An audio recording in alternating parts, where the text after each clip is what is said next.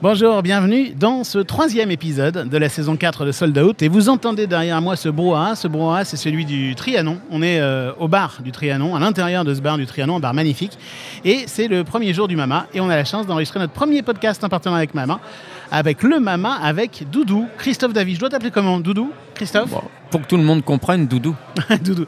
D'ailleurs, forcément, moi j'ai lu la réponse, mais est-ce que tu peux nous dire pourquoi tout le monde t'appelle Doudou dans le métier? Mais c'est pas que dans le métier en fait, c'est tout le monde m'appelle comme ça, y compris dans ma famille. Ça vient de ma nourrice qui m'appelait comme ça. Ma mère a retenu ça. Et puis ça m'a suivi depuis le berceau. Donc euh, j'ai pas vraiment d'explication pourquoi ça m'a suivi depuis le berceau, mais c'est comme ça. Et c'est génial. C'est vrai que tout le monde te connaît sous ce nom-là. Et Doudou, bah, c'est euh, c'est une icône. Moi, je t'admire depuis tout petit. C'était une des raisons aussi pour lesquelles j'ai fait Delight. Parce que quand on, quand on, quand on, évidemment, on pense aux artistes euh, que tu, que tu as produits ou tu as fait venir, évidemment, il y a Nirvana aujourd'hui, il y a Placebo, Arctic Monkeys, les Strokes, il y a Arcade Fire, il y a aussi Miosek euh, que tu accompagnes depuis toujours et plein d'autres, plein, plein d'autres dont on va parler. Bref, Doudou, c'est une légende. Et bah, aujourd'hui, il est dans Sold Out. Et on s'en réjouit dans cet épisode qui commence maintenant. Est-ce que tout est prêt? Oui, monsieur le directeur. monsieur Bon, chef. alors je vais faire commencer. On parle de trajectoire de vie, on parle de carrière, on parle de, de choses vécues par, euh, par des professionnels du spectacle vivant. Parfois, je me demande ce que je fous dans ce métier. On parle de spectacle, on parle de spectateur, on parle de producteur, on parle de billets vendus. On parle d'humain, non? Je peux vous dire que Johnny Hallyday au Stade de France à côté, c'est un Playmobil dans un évier. Hein Sold Out, Sold Out, le podcast de Delight. le podcast de Delight. Je suis euh, Doudou, euh, Radical Production. Ma carte d'identité, euh, par contre, dit Christophe Davy. Euh, voilà, né dans les Mauges en 1967. Premier billet vendu. Premier billet vendu. Alors, euh, moi, j'ai post, euh, on va dire avant Radical Production, j'ai une grosse activité euh, associative hein, où on était plusieurs. Et euh, je me souviens pas du premier billet vendu. Par contre, je me souviens de où on avait vendu le premier billet. C'était euh, au centre euh, social Jean Villard à Angers, qui était un peu notre QG pour faire des concerts. Donc ça, c'était avant. Et le concert, je me souviens pas. Sans doute euh, un groupe australien, type Die Pretty ou des choses comme ça. Et euh, le premier billet de concert vendu en tant que Radical Production, ça devait être les Shérifs. Dernier billet vendu. Dernier billet vendu, euh, ça doit être un, un billet, euh, si ça date, si ça date d'hier, ça doit être un billet sans doute de placebo à Bordeaux. Sold Out saison 4, épisode 3 avec Doudou, enregistré au Mama dans le bar du Trianon en octobre 2022. Salut Doudou, Salut, bienvenue dans Sold Out. merci. Tu viens tout juste d'Angers, je crois que tu passes vraiment le plus, le- la plupart de ton temps à Angers. hein. Oui, oui, euh, bah, de plus en plus, euh, en plus post-pandémie et tout, mais effectivement, bon, je viens à Paris pour le boulot, mais que pour le boulot. Et toi, en fait, on parle tout le temps de Radical Production, qui est la boîte dont on va le plus parler, mais tu as, en fait, tu as, deux activités, c'est ça, tu as Radical Production et Au Spectacle, qui est une boîte plus de promotion locale, on pourrait dire? Oui, bah, c'est deux structures différentes. Au spectacle, c'est à Nantes, donc c'est de l'organisation. On travaille pour des producteurs nationaux. On est prestataire, on est à leur service et compagnie. C'était euh, l'idée de cette boîte. Elle a été quand le, en fait, quand le Zénith de Nantes a ouvert, parce que ça ouvre un marché important euh, sur une ville importante. Et puis, puisque moi j'avais pris la décision de rester à Angers, de rester dans l'Ouest et de pas bouger à Paris dans les années 90, euh, c'était aussi une bonne, comment dire, un bon pendant sur quelque chose de complètement différent euh, que le travail de Radical. Ça m'a aussi appris beaucoup de choses en termes d'organisation sur des gros spectacles et euh, c'était aussi une bonne façon de, de m'implanter dans l'Ouest. Et si on résume, Radical, c'est la boîte euh, qui prend des risques, qui produit, donc qui, parfois ça marche, parfois ça marche pas. Mhm. Et au spectacle, en revanche, c'est vraiment une boîte de prestation de service, ça peut pas ne pas marcher. Alors, un, c'est pas si simple que ça parce qu'avec au spectacle, on achète aussi des Ah spectacles. oui, que vous produisez. Alors bon, pas des zéniths, pas des stades, pas des choses comme ça. Donc effectivement, la prise de risque est moindre, mais il y a quand même une prise de risque. La différence majeure qu'il y a entre les deux, pour moi, c'est ça qui fait vraiment, euh, qui fait vraiment la différence, c'est que Radical Production, en gros, euh, enfin la maîtrise, c'est un grand mot, mais on choisit le catalogue avec les artistes avec lesquels on travaille,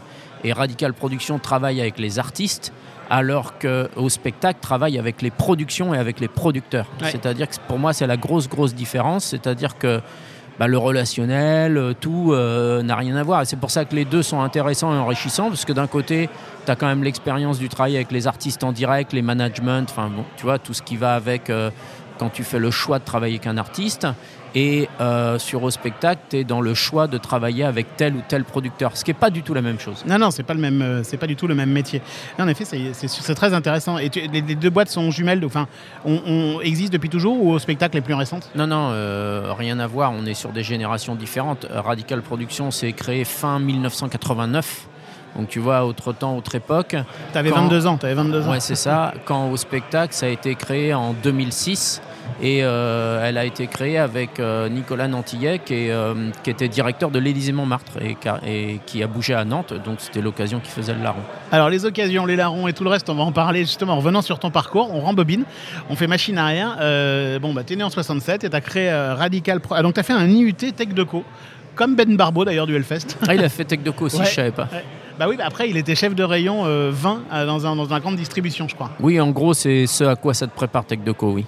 Et toi, t'étais pas chef de rayon, t'as jamais fait chef de rayon? Non, j'ai jamais travaillé en fait, enfin travaillé à part, à part à Radical, mais euh, enfin si j'ai eu des travails d'été, de, concierge, de trucs comme ça, mais j'ai pas eu de vrai travail, on, on va dire avant. Donc ce, ce- cette IUT, tu l'as fait un peu pour, te, pour assurer tes parents, quoi, j'imagine? Oui, c'était plutôt les époques où tu fais un bac B parce que c'est le bac éco-social qui te convient le mieux au niveau des matières où tu es, bon et les matières où tu pas bon surtout. Et puis après, bah, tu fais Tech Deco parce que tu pas forcément beaucoup d'argent pour euh, aller dans une école de commerce tout de suite et c'est un peu... euh, c'est un peu aussi, entre guillemets, les études par défaut avec ton bac B qui te permettent d'aller euh, faire un IUT et un DUT. Et, euh, à l'époque, en plus, il fallait aller. Parce qu'à Angers, il n'en avait pas, donc fallait, j'avais été à Tours le faire. Donc tout était fait un peu par défaut et pas par.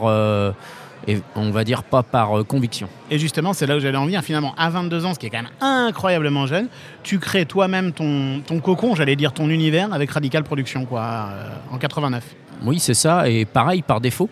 Tu veux que je t'explique l'histoire un peu? Ah bah oui, j'aimerais bien. Donc en fait, euh, bon, à Angers, euh, bon, comme euh, tout le monde le sait, il y avait une bonne scène rock à partir du milieu des années 80, avec aussi euh, Eric, le chanteur des Tugs, qui organisait des concerts dans un bar. On a vu défiler euh, Parabellum, Les Rats, enfin tu vois, tout, tout la, toute la scène rock alternative de l'époque. Et donc moi, je me suis retrouvé, euh, j'habitais à 800 mètres du bar belge. Donc je me suis retrouvé à aller voir des concerts là-bas. J'avais 16 ans. Fallait que je fasse voir ma carte d'identité pour rentrer dans le bar parce que j'avais une tête de gamin de 12 ans. Et donc en fait, je me suis retrouvé un peu impliqué comme ça dans une scène. C'était aussi la scène, l'époque des radios locales, qui ont permis aussi que toute cette musique s'exprime en fait. Tu vois, les fanzines, les radios locales, tout ça. C'est le moment aussi où toi, tu switches un peu parce que tu étais davantage passionné avant par le foot que par la musique, si je, si je comprends bien. Ouais, passionné, je sais pas, mais en tout cas intéressé. J'étais un gamin normal qui avait rien de spécial, tu vois, qui aimait le foot comme, euh, comme plein d'autres, et la musique n'était pas forcément une passion. Et en fait, en découvrant cette scène-là et tout, bah, c'est devenu une passion, parce qu'au-delà de la musique, qui me plaisait évidemment, tu avais aussi toute l'atmosphère, tout le, enfin, tu vois, tout ce mouvement associatif, euh, quand même à l'époque et compagnie, une époque des années 80 qui était bien avec bah, les radios libres, les fanzines, enfin la découverte de tout en fait un peu. Et euh, donc ça c'était, j'avais 16 ans et euh, avec donc les, on va dire ceux qui étaient un peu plus vieux d'Angers qui avaient 4-5 ans de plus, euh, bon il y avait une scène avec radio locale, avec émission de radio, avec fanzine, avec organisation de concerts aussi et tout. Et donc je me suis mis dans ce mouvement associatif à aider à organiser les concerts et compagnie. Et euh, en, je sais pas, 87 ou 88, donc les Tugs me demandent, non, ça devait être peut-être oui, 88, les Tugs me demandent de les manager. Bon, c'est Ouais. chose que moi je, je- je ne planifiais pas, on va dire. Donc voilà, l'occasion, faisant le larron, euh, je les manage. euh, on avait une asso. Avec l'asso, c'était l'époque où euh, quand même personne ne, gagnait d'argent au sens professionnel du terme. C'est-à-dire que l'idée, c'était de payer tes frais, de rentrer dans tes frais et tout. Et, et tout le monde était quand même en total bénévole. Et, et c'était très bien comme ça. Il n'y avait pas d'histoire de travailler, on va dire, dans ce milieu-là, puisqu'il n'y avait pas l'argent pour travailler dans ce milieu-là. Et donc, euh, et donc voilà, sauf que les Tugs euh, signent en 88 je suis sur Sub Pop, ont un label anglais, enfin ça commence à s'accélérer pour eux, même si ça restait une microéconomie. Et donc euh, moi j'ai commencé à chercher des partenaires, on va dire, professionnel pour entourer, encadrer les tournées, pour ce qu'on commençait à voilà, fallait déclarer, fallait, enfin voilà, on commençait à se professionnaliser, on va dire au départ, et en faisant tout le tour des structures françaises existantes à l'époque, il n'y en avait pas beaucoup. Eh ben, euh, personne n'a voulu prendre le groupe. Donc je me retrouvais Ah moi ouais. en tant que manager, sachant que j'avais un problème qu'il fallait que je passe euh, l'étape supérieure, et personne ne m'aidait à passer l'étape supérieure. Parce qu'ils y croyaient pas? Parce qu'ils y croyaient pas. On était encore. Euh, T'es en 89, hein. T'es quand même dans l'année, euh, si tu veux, c'est avant Nirvana, c'est avant tout ça. Ça restait des groupes alternatifs. euh, Enfin, tu vois, on était dans une euh, sous-économie totale. Enfin, l'intermittence, on connaissait pas. Enfin, c'est- c'est vraiment un autre monde, quoi. Ouais. Donc à un moment, on- effectivement, personne n'y croyait, plus que ça, ou ça ferait un feu de paille. Et donc voilà, donc j'ai été mis au pied du mur, et donc je me suis dit à un moment, bon bah, puisque personne ne veut le faire, je vais le faire. Ouais, ça me fait penser à Clint Eastwood quand il fait un film de boxe. On lui dit comment, tu filmes la boxe? Dit, bah, il faut bien que quelqu'un le fasse, alors je le fais. C'est Ouais, la même un- chose. C'est un peu ça. C'est moins dangereux. J'aime bien Clean, donc la comparaison me va. non, mais c'est marrant, tu as créé le truc parce qu'il fallait que ça existe. C'était même pas par vocation entrepreneuriale. Alors, pas du tout. Moi, euh, à 22 ans, que les choses soient claires, monter une boîte, ça me dépassait. À l'époque, il faut quand même savoir, euh, je le répète, euh, mais il faut quand même savoir que pour faire de la production de spectacle, donc il fallait avoir une licence de spectacle, comme maintenant, sauf qu'à l'époque, tu ne pouvais pas avoir de licence de spectacle en tant qu'asso. Donc tu étais obligé de monter une société commerciale. Ouais, bien sûr. Et à l'époque, une SARL, c'était, il n'y avait pas deux URL encore à l'époque, une SARL, c'était 50 000 francs de capital. C'est-à-dire 50 000 francs C'était beaucoup, hein quand tu pionnes à mi-temps et que tu, et que tu gagnes 500 francs par mois, euh, c'était le bout du monde. Donc moi, j'ai monté le capital avec un emprunt étudiant alors que j'étais que inscrit. Enfin, tu te démerdes, mais c'était l'Everest, quoi. C'est-à-dire que moi, à un moment, euh, ce truc-là, c'est vraiment parce que personne voulait le faire et que moi, j'y croyais, c'est sûr. Mais l'idée, quand j'ai monté Radical Production, il faut quand même être hyper honnête, c'était de le faire 3-4 ans et- et de me dire, bon, puis après, je trouverai un vrai job. Mais du coup, est-ce que tu as quel rapport au risque? Est-ce que ça, ça, ça dit des choses de ton rapport au risque? Euh, En fait, tu es tellement passionné que tu fais le truc et tant pis, quoi. Euh, oui, on pourrait dire ça. Sincèrement, j'ai toujours flippé. Mais euh, tu vois, après, c'est ton rapport au risque que tu prends et que tu fais parce que euh, les choses avancent et voilà. Mais moi, euh, je sais que euh, j'ai toujours peur. Enfin, peur, c'est pas le mot, mais je suis toujours flippé quand faut produire, quand faut faire des offres, quand faut partir sur des risques de plus en plus importants. Après, voilà, j'essaye de pas trop y réfléchir et tout, mais bon, euh, euh, moi, je suis pas du tout tête brûlée, hein. donc euh, on va dire. on va dire, c'est peut-être aussi pour ça que je me suis remis en cause et tout, mais moi j'ai toujours flippé dans l'évolution de la boîte, dans les concerts, dans tout. Je, je, je préfère penser au pire et que tout se passe bien. T'as hésité parfois à arrêter parce que ça te faisait trop flipper? Non. Euh, par contre, euh, ça, ça n'a jamais été un mur en me disant euh, là, là, j'irai pas, je vais arrêter parce que machin. Non, non, voilà, c'est une espèce d'inquiétude qui est là, qui te permet en fait d'être vigilant. Sold Out, Sold Out, le podcast de Delight. le podcast de Delight. Alors le mur, tu l'as franchi une première fois euh, et de quelle manière en 1990 On est obligé de parler de ça, Doudou, parce que dès qu'on dit Doudou, on dit Nirvana. Et euh, Donc euh, bah ça c'est euh, on va dire c'est l'entourage des, Tugs et tout, signé sur Sub Pop et compagnie, à la même époque que me donnait que Nirvana, que Tad, hein, c'était vraiment ça la scène. Et donc on se retrouve avec euh, la même chose que pour Radical en fait, tu vois, avec des agents étrangers qui sur cette scène-là n'avaient pas de relais en France parce que cette scène-là n'existait pas commercialement. Et donc euh, voilà, on était dans une espèce de truc associatif, même moi si c'était une boîte.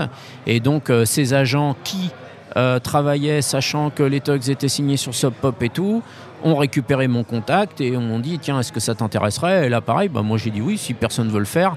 Moi à la base j'avais monté Radical pour faire tourner les Tugs et Kid Pharaon The Lonely Ones. Kid Pharaon quoi, de Bordeaux. d'accord, d'accord. Faudrait que t'écoutes, c'est super pas, beau. ça. Kid Pharaon, Thierry Duvigneau, il s'appelait. Et euh, c'est, euh, alors c'était plus quelque chose de chanson et compagnie, mais chanté en anglais, hyper de qualité et tout. Euh, tu peux encore trouver les disques, mais c'est super. Et donc moi, j'avais pas du tout d'intention de faire tourner des groupes étrangers en France. Donc on me demande, personne ne veut le faire. Une fois de plus, je le fais. Je me pose pas de questions. Et à l'époque, euh, pourquoi ça terminait à la MJC euh, d'ici les Moulineaux, qu'on appelait MJC Fahrenheit c'est que pour jouer à Paris à l'époque, tu avais le Gibus et rien d'autre. quoi. Et donc, nous, dans notre scène, on va dire quand même un peu alternative et compagnie, bah voilà, on jouait au Fahrenheit plutôt qu'au Gibus, quoi.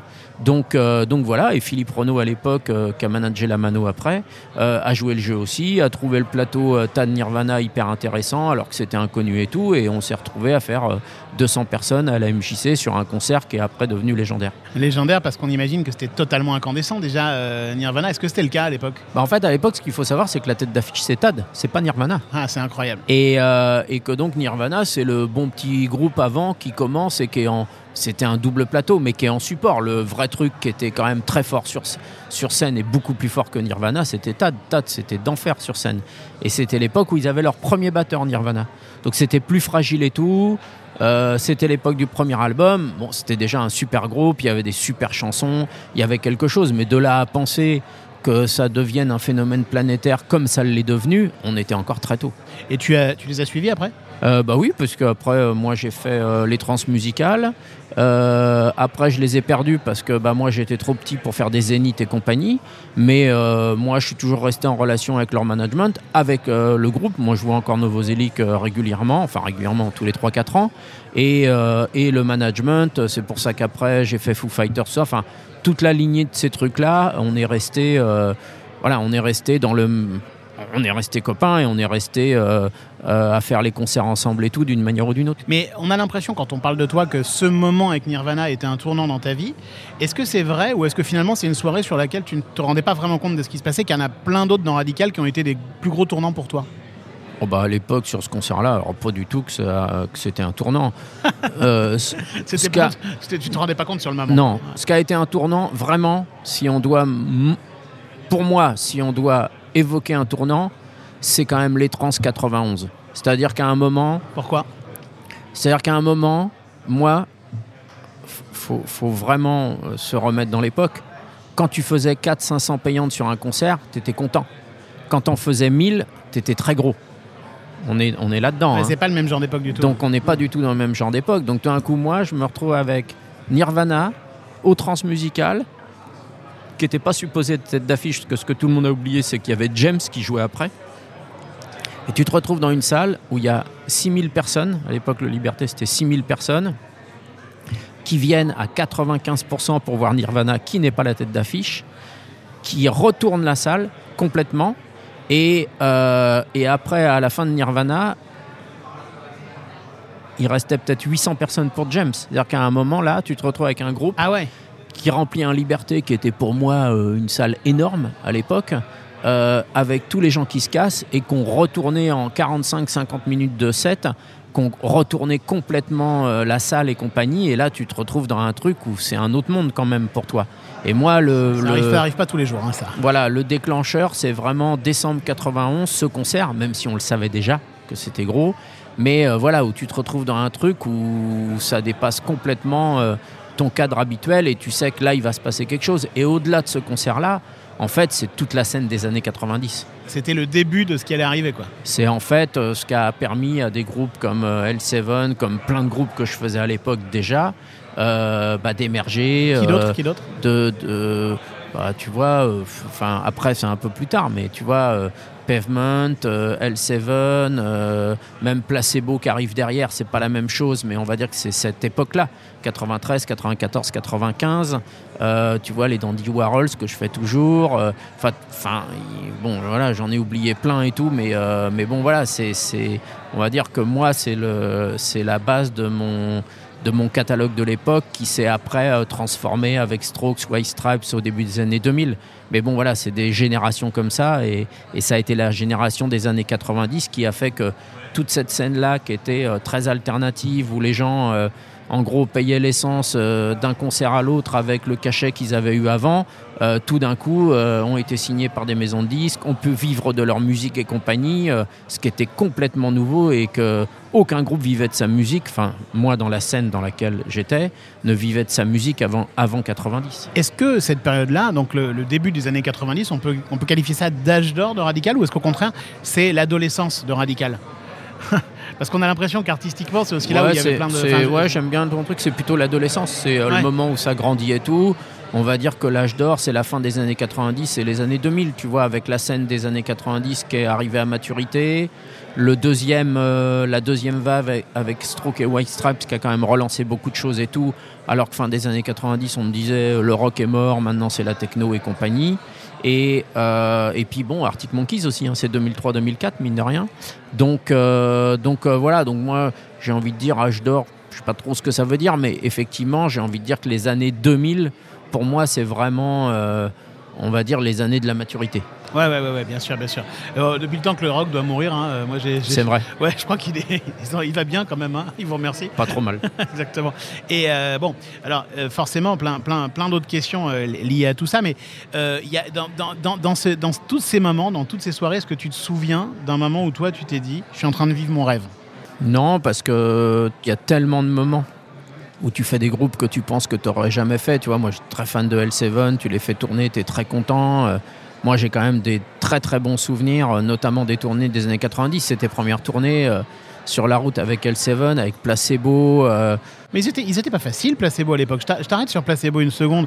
Non, enfin, moi, j'ai l'impression, moi, je les avais beaucoup vus en radio à l'époque. Ils étaient quand même euh, un peu capricieux, je crois, non Enfin, c'était c'était pas pareil en tournée. hein? Écoute, euh, non, moi j'ai jamais trouvé en tournée. Alors, après, les artistes, ils ont leur caractère et tout, mais sincèrement, moi j'ai toujours trouvé que c'était un groupe euh, relativement facile et compagnie. Après, avec leur haut et leur bas, hein, comme moi je les ai aussi, tu vois, sur les humeurs et tout. Non, non, euh, euh, moi les, les relations, euh, tu vois, avec ces groupes-là, avec Dandy Warhol, ce que je fais depuis 93 et compagnie, c'est des gens quand même où à un moment tu te retrouves, tu vois, plutôt que des moments, tu te retrouves en fait avec des artistes avec lesquels tu as grandi en fait. Ouais, Puisqu'à un moment, Vous avez ils une histoire avaient- commune. ils avaient à peu près ton âge, ou ils étaient un peu plus jeunes ou un peu plus vieux. Et à un moment et tout, c'est des, c'est des, c'est des choses, c'est assez culturel, tu vois. Le, le succès de Placebo, il vient en France aussi, qu'eux, ils ont grandi au Luxembourg et que, tu vois, avec Brian, tu peux parler des enfants du rock. Lui, il regardait ça à la télé comme moi. Enfin, tu vois, c'est c'est quand même des trucs où à un moment que tu peux partager. euh, Bon, là, c'est un truc spécifique culturel, mais même avec euh, les groupes des années 90, tu partages ce truc où tu sais d'où tu viens, tu sais que c'est quand même un peu le rêve de vivre de ta musique, tu vois. Et, moi, c'est plutôt ça que je retiens plutôt que des moments. Après, des moments, j'en ai des super, tu vois, avec Placebo, avec Arcade Fire, avec. euh, euh, après, t'en as tellement que t'as un peu tendance à les oublier ou à te souvenir d'un et d'oublier l'autre. Mais euh, moi, c'est plutôt le, on va dire, voilà, ce truc d'avoir grandi, franchi les générations avec, avec des gens. Sold Out, Sold Out, le podcast de Delight. le podcast de Delight. Mais en fait, en t'écoutant, Doudou, j'ai l'impression que ce qui caractérise aussi Radical, c'est vraiment un, un catalogue, quoi, une ligne éditoriale presque. Une ligne éditoriale, ce qui n'est pas toujours le cas dans les boîtes de prod, en fait. Tu produis ce que tu choisis vraiment. À 95%, oui. Euh, bah, ça a toujours été l'idée depuis le départ, c'est-à-dire euh, de faire ce que tu sens euh, faire et de faire ce que tu aimes ou de faire ce que tu penses sur lequel toi tu as un feeling, tu as un retour et compagnie pour savoir ce que tu fais. Euh, tu vois, moi l'idée ça n'a jamais été de créer, même s'il y a des trucs que j'aime bien, euh, de, de créer un département électro, un département urbain, un département machin. Euh, tu vois, l'idée ça a été de faire ce qu'on sait faire avec nos limites, avec le fait que bah, ça ne devienne jamais une grosse boîte, tu vois, parce que c'est aussi les limites que tu te poses. hein. Euh, aussi en restant à Angers, enfin, il y a tout un truc. euh, C'est- c'est- je vais rebondir là-dessus, si tu permets. C'est vraiment un choix, ça, de rester à Angers, que ça ne devienne pas une grosse boîte, voire même de ne pas la revendre à un groupe. Euh, oui, c'est un choix parce que, parce que bah, quand tu restes à Angers, tu te poses des limites. Et puis quand tu restes dans un genre musical, tu te poses des limites aussi, puisque tu vois, en ce moment, quand même, pour une boîte de prod, faire que du rock, c'est risqué. hein. Ben, oui, bien sûr. Ouais, il faut équilibrer normalement les esthétiques. N- Normalement, oui, mais bon, voilà, je, je- euh, tu vois, ça n'a jamais été l'idée. Et à mon avis, ce serait une erreur, puisque euh, moi, je suis pas du tout, euh, comment dire, je, je- faire pour faire. Et euh, moi, pour moi, ce sera le début de la fin. Ah ouais? Tu te dirais pas, tiens, je fais ça parce que ça me permet aussi de financer le- ma passion, etc. C'est pas, ton- pas ton modèle, quoi. Toi, tu sais pas faire les trucs auxquels tu crois pas.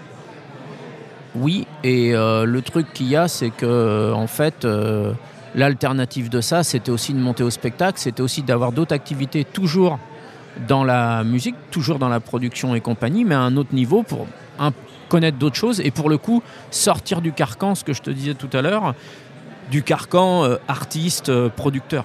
L'équilibre, moi, je le trouve plus à toucher à des choses différentes plutôt qu'à me retrouver dans une multitude artistique et tout. Après, c'est aussi ça qui fait l'image de Radical, c'est aussi ça qui, euh, quand il pose des limites, ça pose aussi une image assez forte, je, pense, de la boîte. Et, et voilà, bon, après, je ne suis pas non plus euh, dupe, hein. on nous met aussi dans une case. Bon, euh, après, on est bien dans cette case-là, mais bon, voilà, il n'y a jamais eu. c'est le truc de base, hein, que même si euh, j'ai vu le train passer et que je l'ai pris, les choses elles ont été faites par défaut et que moi j'ai pas monté Radical Production pour avoir une société et euh, dans un esprit d'entrepreneur. L'esprit d'entrepreneur en fait il est arrivé après, il est arrivé au fur et à mesure qu'on le faisait. Il est là maintenant? Ah oui, de- oui, par contre oui, et bah heureusement qu'il est là, tu vois, quand tu as des salariés, des machins, que tu prends des risques et tout, heureusement qu'il est là et c'est même une grosse partie de mon boulot maintenant, beaucoup moins que sur l'artistique comme il y a 20 ans et tout, mais bon euh, euh, mais maintenant oui, il, il est là, mais il n'est pas là dans le sens où euh, je remonterai d'autres boîtes, je rem- tu vois, il est là dans le sens euh, d'une certaine pérennité, d'essayer de faire bien les choses quoi. Ouais, bien sûr. Et, et- et- et est-ce que dans, dans toute cette période, tu as eu quand même des moments de solitude extrême, des trucs qui marchaient pas, des, des, des, des- des- des galères sans nom? Ah, on a quand même eu. Euh, Enfin, tu vois, ce qui s'est passé euh, sur des moments, je vais comparer des choses qui sont incomparables, mais euh, tu vois, la grève des intermittents de 2003, ça a été quand même un moment très très dur. On va dire sur un conflit social et tout, où nous, le conflit social en 2003, enfin, tu vois, ça nous dépassait un peu et tout quand même, mais ça a été un été qui a, quand même été extrêmement difficile. Il y a eu quand même les attentats de 2015, tu vois, où à un moment tu te poses la question de continuer ou pas quand même. Euh, même si tu n'as pas été touché très directement, tu l'es touché quand même parce que c'est chez toi, c'est dans ton monde, c'est dans tout ça. Ça a été aussi ce truc du Covid quand même, tu vois, qui a remis les choses en place, c'est-à-dire euh, où euh, quand ça fait 30 ans que, on va dire, tu speeds plus ou moins tout le temps, que tu es tout le temps dans l'action et que tout d'un coup, il se passe plus rien et tout, bon bah voilà, ça te fait aussi réfléchir, c'est bateau de dire ça, mais ça te fait aussi réfléchir à d'autres choses et tout. Et puis, euh, et puis effectivement, les difficultés des concerts, euh, les annulations, les problèmes, on est quand même sur un métier qui est très très humain. Avec, euh, j'aime bien dire ça parce qu'un concert pour moi c'est un chantier. on n'arrête pas de monter des chantiers le matin et de les défaire le soir. Et que c'est quand même quelque chose qui est très, enfin pas perturbant, mais qui est très, on va dire. marécageux dans le sens où il faut, faut évoluer là-dedans et compagnie et il faut être réactif. Donc globalement quand même le souvenir il, il- il est bon. Après, euh, après voilà, à part ces événements-là, il n'y a rien qui me vient euh, tout de suite comme ça à l'esprit. quoi. Sold Out, Sold Out, le podcast de Delight. Rien qui te vient à l'esprit, moi j'ai quand même une soirée forcément qui me vient à l'esprit. Tu avais été associé, on va en parler dans une seconde, à, à Rock en scène et je crois que tu as vécu le- la disparition d'Oasis en direct quand même. Ce moment où, euh, Ouais, à cause d'une guitare ou je ne sais quoi, le groupe se sépare devant tes yeux, non? Oui, bah, devant nos oreilles plutôt, parce qu'on n'a pas vu. Mais, euh, mais effectivement, c'est bon, voilà, c'est des moments. Mais bon, t'es pas tout seul. On était trois, on était trois associés. Enfin, tu vois, tu partages, on va dire, tu partages la galère. C'est pas pareil que de la que de la vivre tout seul. C'est toi qui es monté sur scène pour dire aux gens, bah, le- ils viennent Non. de s'engueuler et finalement ils vont pas jouer Non, Et- non, et- c'est Salomon. C'est Salomon Oasis n'existe plus. Bah oui, le management nous avait autorisé à nous avait autorisé à le dire, donc on l'a dit quoi. C'est quand même incroyable, c'est une soirée historique. Euh, oui, on aurait préféré euh, qu'elle soit historique autrement, mais c'est sûr que c'est sûr que je pense que on n'a jamais euh, que rock en scène, on a parlé dans le monde entier de rock en scène à cette occasion-là, ce qui n'était pas le cas avant. Ah, Évidemment. C'est vrai que c'était. Mais surtout qu'ils avaient déjà eu des galères avec Pete Doherty, avec. Enfin, il y a eu des moments. Oui, il y a eu des moments comme ça, mais là, c'est vrai que ta tête d'affiche euh, qui disparaît au moment du changement de plateau, juste avant de jouer, alors que le backdrop Oasis, il est déjà sur scène et que les gens ont vu le chanteur passer sur scène, euh, c'est bizarre. ça, ça n'existe pas normalement. C'est Oasis. Alors, dans le genre euh, chanteur à personnalité, c'est, on, on peut aussi parler de Miosek, parce que Oui. euh, tu accompagnes Miosek depuis toujours, hein, je crois. Oui, bah là, par contre, on travaille plus avec lui. Là, il a arrêté avec nous juste avant le Covid. Mais euh, oui, par contre, on l'a accompagné pendant très très longtemps, oui. Et il disait un truc passionnant et très beau sur toi. Il disait Moi, je je, je, je, je fais, enfin, je fais pas de musique pour être gros. Il a envie de rester euh, à la taille qu'il est. Et toi, tu le laissais justement évoluer à cette taille-là. Tu l'obligeais pas ou tu l'amenais pas à grossir? Euh, oui, je pense qu'on s'était bien trouvé parce que, parce que bah, comme je te disais, Radical n'était pas voué à devenir la grosse boîte de prod euh, national euh, n'a jamais été là pour ça. On avait un artiste qui correspondait aussi à ça, où lui, je pense que dans, sa vie, le but c'est de faire de la musique, c'est d'en vivre et tout, c'est d'écrire des morceaux, mais c'est pas effectivement de, de terminer dans une tournée de Zénith. Donc j'ai envie de dire qu'on se correspondait assez bien euh, à ce niveau-là sur le fait de bah, vivre de ta musique, mais dans le cadre dans lequel ça t'intéresse. Et comment tu l'abordes, euh, puisqu'on est au Mama, là, euh, comment tu l'abordes cette, rentrée, cette nouvelle saison? Normalement, on est à peu près débarrassé du Covid, mais il y a tellement d'autres menaces qui jaillissent. Comment tu l'abordes? Ouais, je, je trouve qu'on est un peu dans un truc quand même hyper anxiogène et compagnie, hein, y compris moi, hein, euh, où effectivement on ne parle que des problèmes, que de tout. Là, moi, à un moment, arrêté d'écouter euh, Inter le matin parce qu'à un moment, euh, t'as envie d'aller te recoucher, quoi. Moi, je l'aborde, euh, tu vois, maintenant j'ai 55 ans, euh, donc je l'aborde, tu vois, avec des guillemets, avec aussi des inquiétudes. mais bon, je- voilà, j'essaye de, de pas trop y penser.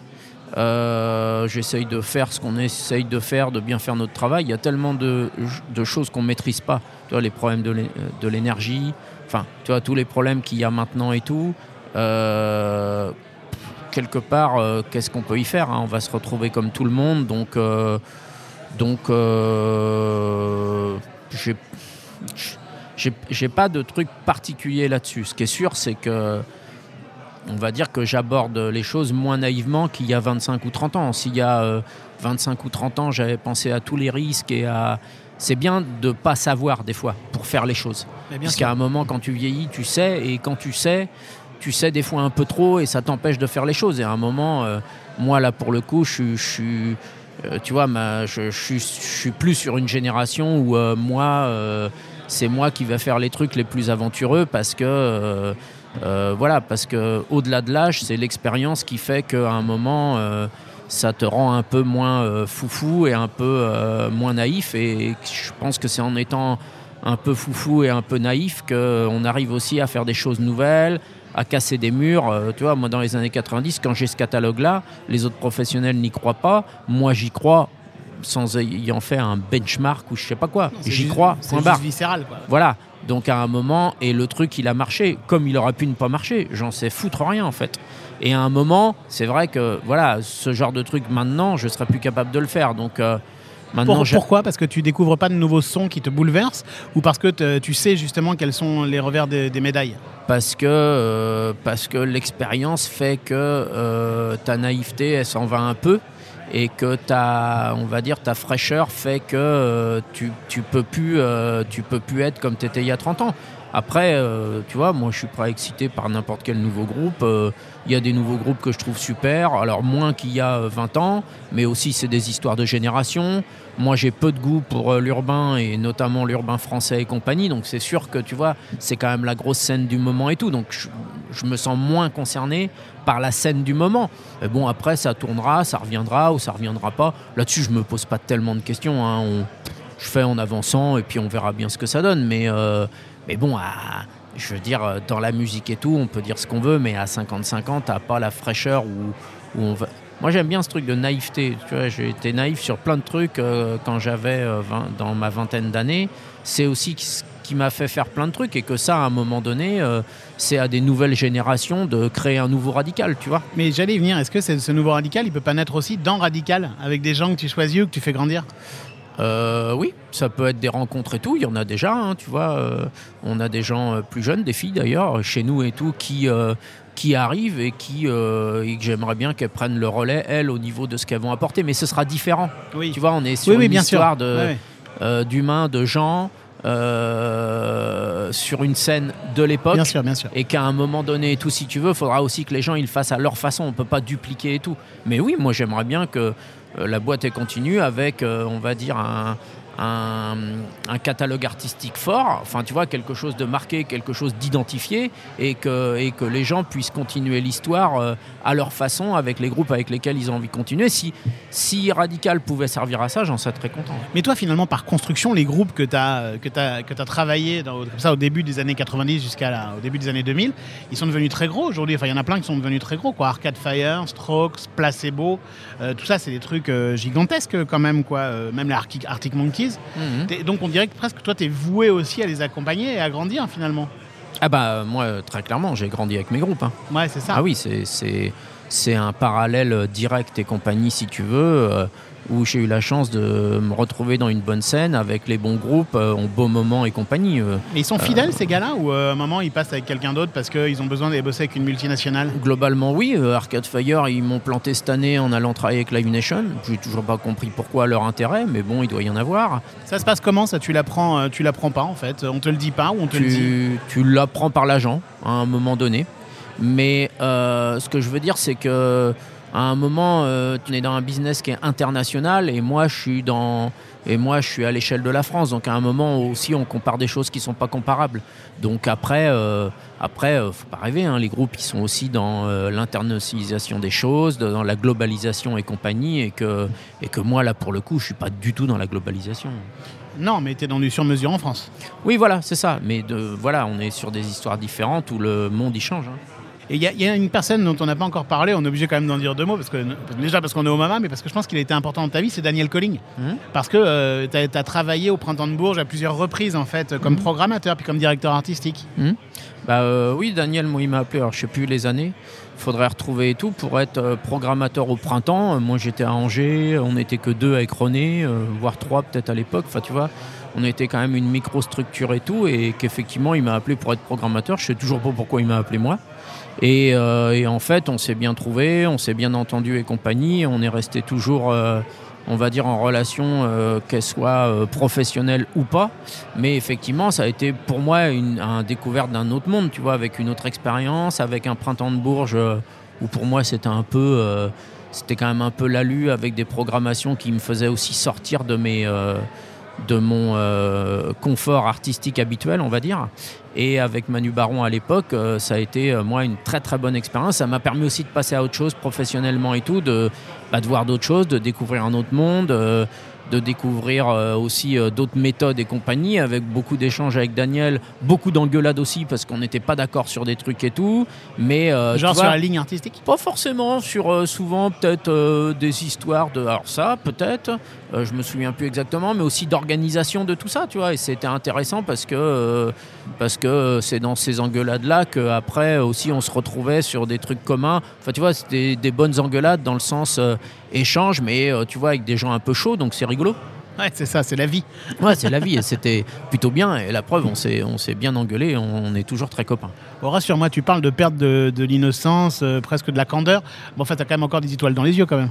Ah bah oui, moi je suis toujours, euh, tu vois, le catalogue qu'on a, j'en suis toujours très fier. Euh, euh, voilà, t'as- après t'as plus juste le truc, euh, faut pas se leurrer, le truc de la nouveauté quand il y a un groupe que tu fais pour la 20e fois. Sauf que moi, pour reprendre l'exemple des Andy Warhols, quand je les revois, ça fait, euh, ça va faire 30 ans et compagnie. Quand je vois Dave Grohl et tout, je suis toujours très content de les voir, que ce soit eux ou de les voir sur scène. Tu vois, parce que t'as ces deux trucs quand même. Bien à un sûr, moment, sur les gens que tu connais depuis longtemps, bon bah voilà, tu as un vrai échange, euh, c'est ta famille quand même, tu vois, c'est ta famille professionnelle, on va dire, c'est pas ta famille euh, filiale, mais c'est ta famille professionnelle. Et pour moi, quand même, euh, euh, enfin tu vois, ce truc-là une grande famille euh, dans le sens, je ne me trompe pas puisque les groupes peuvent changer de famille, mais tu vois, dans le truc, voilà, de- avec qui t'as grandi.